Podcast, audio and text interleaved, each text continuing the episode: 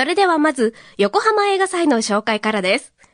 横浜映画祭は、1980年2月3日に第1回を行い、以後毎年開催され、今回で41回を迎えました。二人の映画愛好家のサラリーマンが市民レベルで始め、スポンサーをつけず、前年風切られた国内映画を中心に上映し、監督賞、男優賞、女優賞、新人賞、脚本賞などを選出しています。会場となった館内ホールは満員で、登壇した俳優さんや監督さんの挨拶で大変盛り上がっていました。では、反世界で脚本賞を受賞された坂本淳二監督のお話です。では、反世界の坂本監督にお話を伺います。よろしくお願いします。よろしくお願いします。さあ、作品についてもいろいろと伺いたいんですが、まずは、実は坂本監督は、この横浜映画祭第2回の実行委員だったということで、当時大学生ということで、どういうふうに関わってらっしゃったんですか？僕はあの大学は横浜ではい。新聞会という、まあ、新聞部に入って、えで鶴見の京浜映画という映画館に広告を取りに行ってたんですよね。はい。でその映画館の縁で、ええ。っと、横浜映画祭の、まあ、裏方をやらせてもらうことになったんですけど、はい。1回目2回目はその映画館であの開催してたんですよ。はい。でその映画館の縁で、えーまあ、僕も横浜に住んでましたから、ええお手伝いしますということで、はいはい具体的にどういうお手伝いをしてたんですか？人員整理とか、ああ、もう。交通整理とか、はい。あのーそういうことです。なるほど。うん、はい、あのー当然メメインの実行委員の方いいらっしゃって、はい。そのサポートみたいな感じですよね。はい。どうですか？その学生時代から関わっていた横浜映画祭が今もう41回目を迎えるわけですけれども、どんなお気持ちですか？41回ってことは僕が手伝ったのは4 40年前ということなんで、はい、すごい歴史。まあ、その時にもうすでに映画監督っていうものを目指していたんで、うん。いつかあの裏方じゃなくて、はい。壇上でリボンつけたいと思って手伝ったんですよ。うん。まさにその夢が叶って、この横浜映画祭で何度も何度も受賞されて、そして今回は脚本賞ということですけれども、はい、改めて今のお気持ちいかがでしょうか？そうですね。あのーまあ、大阪から上京して住んでた場所が神奈川、横浜だったりしたので、はい。まあ、なんとなく自分の地元ではないですけども、うん。やっぱり縁の深いところで、あの、賞をいただくっていうのはね、とても嬉しいことです。はい。で、あの、実行委員長の北見さんとかもね、はいあの、よ40年前から知ってるわけで、なんとなく感慨深いですね。なんかちょっと凱旋のような気持ちですか？そうですね。まあ、何回か賞をいただいて、その度に、まあ、そういうことを思いますね。うん。うんまあ、凱旋というほど、あの、偉くはないですけど、まあ、40年監督続けてこれたなっていう実感は、うん。今回横浜で受賞す、まあ、決まった時にね、はい。実感は来ましたね。まあ、なんか、まあ、意地でやってこれたなという。うんうんあの、またこの横浜映画祭というのは、あの、映画ファンが選ぶ映画ということで、そのあたりっていうのはいかがでしょうか？まあ、評論家の方も加わってますけど、やっぱりこう、まあ、皆さんお金払ってね、映画館で、一ファンとして見て、まあ、そこで選ばれたわけですから、はい。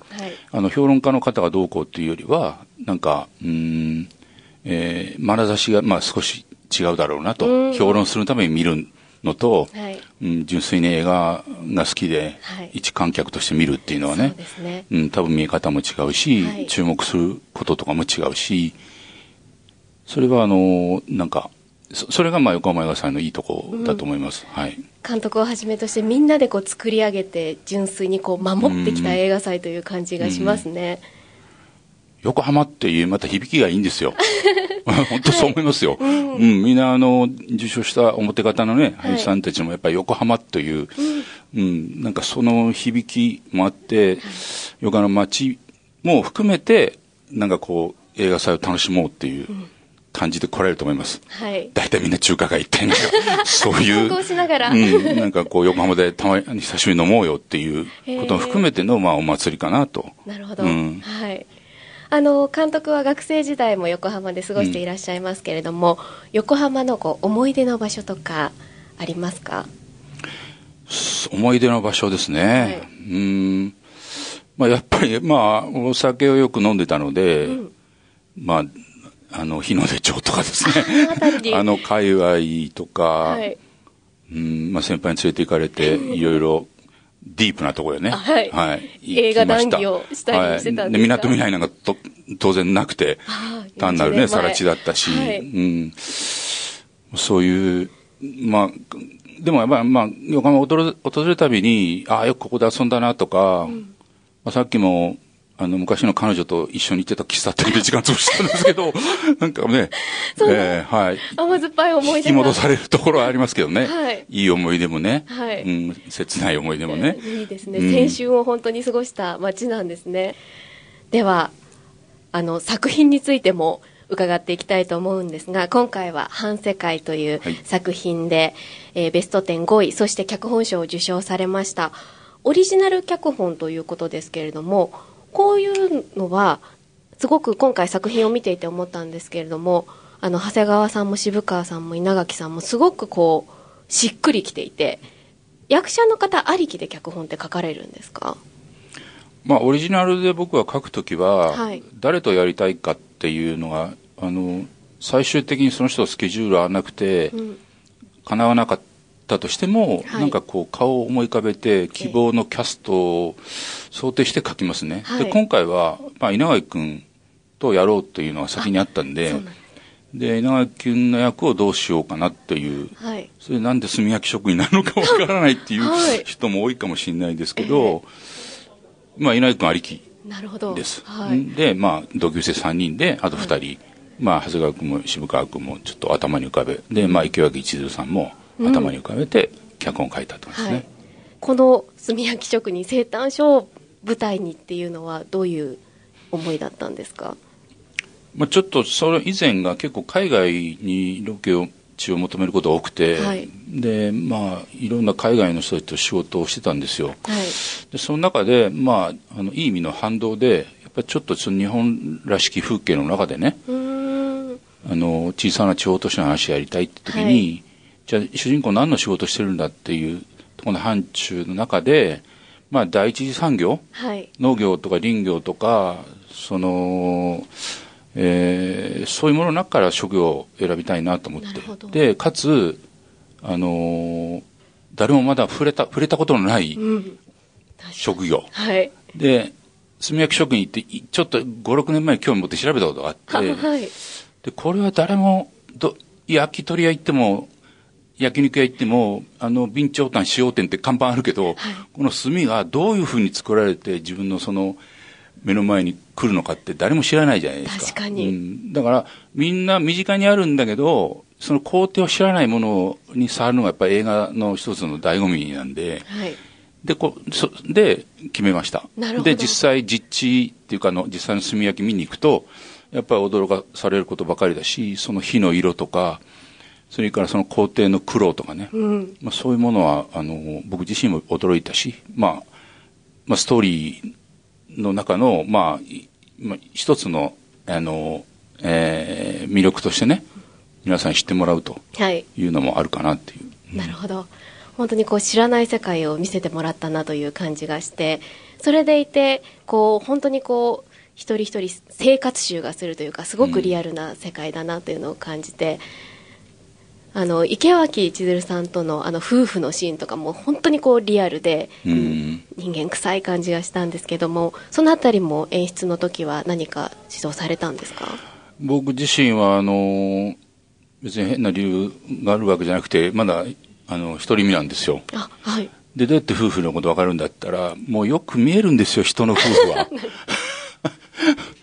それはねやっぱ逆にす言えばあの実感がない分、はい。すごいいろんな人の夫婦像を見てきて、ええ。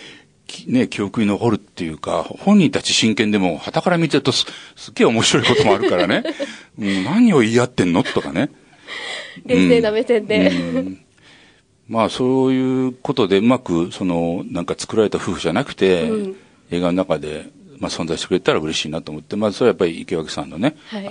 生活の匂い、うん、っていうものに随分助けられたなと思いますね。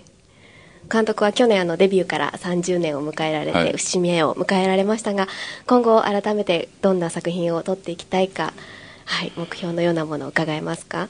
いや、もう若い監督がどんどんね、あの、素晴らしい監督がいっぱい出てきて、で、うん、どうでしょうかね。まあ、まあ、もう今年62なんですけど、60超えても、まあ、これだけちょっと、おじさん暴れてますよっていうのは見せたいなと。はい。うんあの、おとなしくなってませんよと。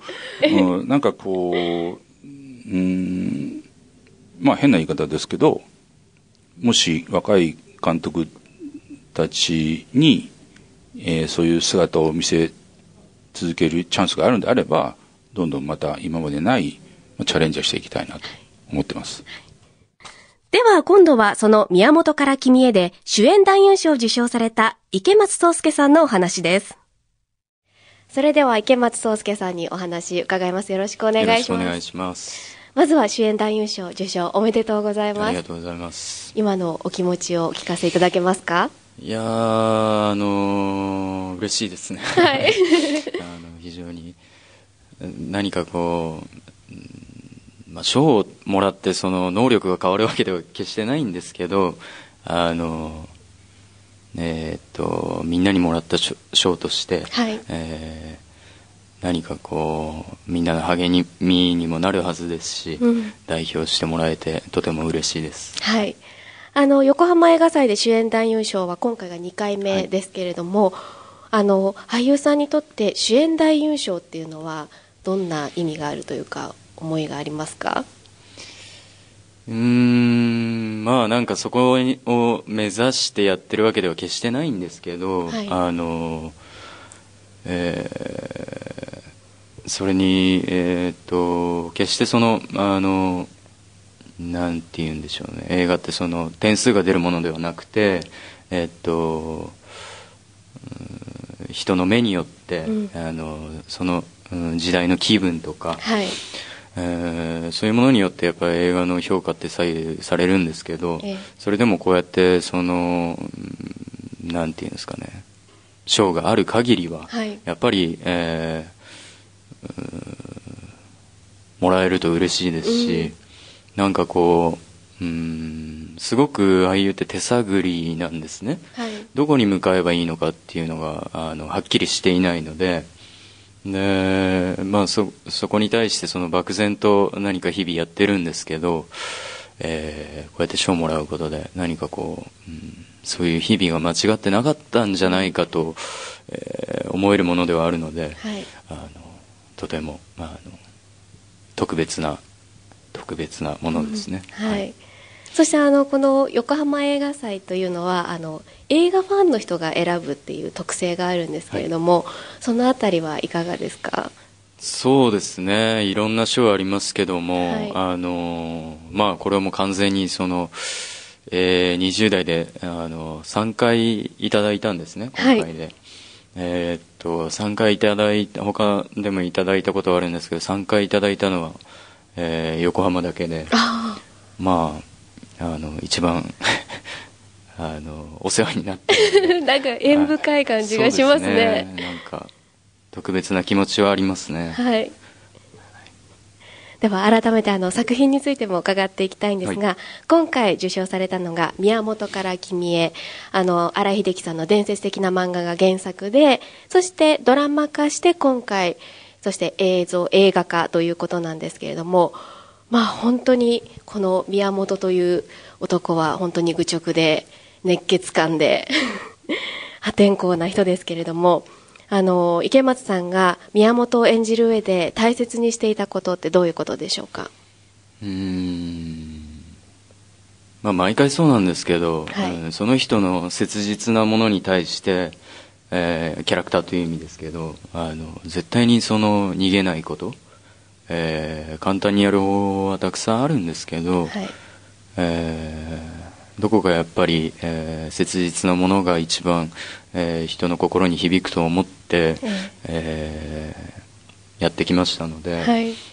役と池松自身僕はい自身で2人で、えーその彼の絶望をちゃんと見に行くっていうことそしてその先にある光を、えー必ず手に入れようとすることその姿勢みたいなことは、えー割とうん、意識してましたかね。はいどうですか？宮本とご自身似てるなというか部分ってありますか？うーん、どうなんでしょうね。わかんないですけど、ある思考回路は多少似てる部分が、あるんではないかなと思います。というのはやっぱりその、うん20代散々やってきて、えっ、と、最終、20、28歳の時に撮ったんですね。ではい。29歳で公開して、まあ、20代の最後に、の山がこれかと思って、うん。やっぱりその自分が突き詰めた先に宮本がいたんだとしたら、はい。何かそのうーん対になるものがきっとその役の祈りとか、はい。叫びとかそういうものと自分自身の感情がリンクする部分があったんだろうなと思います。はい本当にこう見ていると画面からものすごいエネルギーを感じるんですけれども同時にあのヒロイン役の安子を演じられた蒼井優さんからも同じようにエネルギーを感じられてすごい本当にお二人の魂のぶつかり合いみたいなものを感じたんですがあと映画の後半の方で非常階段の乱闘シーンがあったと思うんですけど、私もう本当にみんなもう痛い痛いともう叫びたくなるぐらいもう痛みがもう伝わってくるようなシーンであれノースタントって伺ったんですけど、どんな感じだったんでしょうか？なんか古い考えかもしれないんですけど、はい。もうえーやっぱり、えー映画には真実が多少なりとも映ると思っていて、えと痛みも映ると、うんどこかえー先人たちに教えてもらったような気がするし、はい。自分も、えーそう思ってやってきたので、はい。やっぱりそのあの映画で、えー一番心が痛いのは、えー、葵さん演じる安子でそれに対して宮本が、えー本当の痛みを背負い切らないと、えー最後のシーンには到達できないと思っていたのでうーんもう痛いとか言ってらんないという感じでしたね。うん。あの壮絶なシーンをぜひ皆さんにもね見ていただきたいなと思うんですがあの改めて今後池松壮亮さんが俳優として目標などを教えていただけますか？はい。目標。横浜映画祭2連覇とかじゃないですか？お また。あダメだあの今年公開分多分ないの。でそうなんですね。じゃあまた,、まあまたあの再来年戻ってきていたなんかだけますか？その自分のその転換期に、えー必ず、えー呼んでくださっているので、はい。またなんかこう自分が変化を求めた時にはい。それが、えーっと人々に届いて、えーこの映画祭まで届いたらまた来れたら嬉しいなと思います、じゃあまた再来年ですかねお待ちしてます、はい ありがとうございますありがとうございましたいやー、改めて会場全体本当に映画ファンの皆さんと熱気で盛り上がっていました。今年日本でどんな作品が生まれて、そして来年の横浜映画祭ではどんな作品が上映されて、どんな俳優さんたちが登壇するのか今から楽しみです。再来年の横浜映画祭も楽しみですね。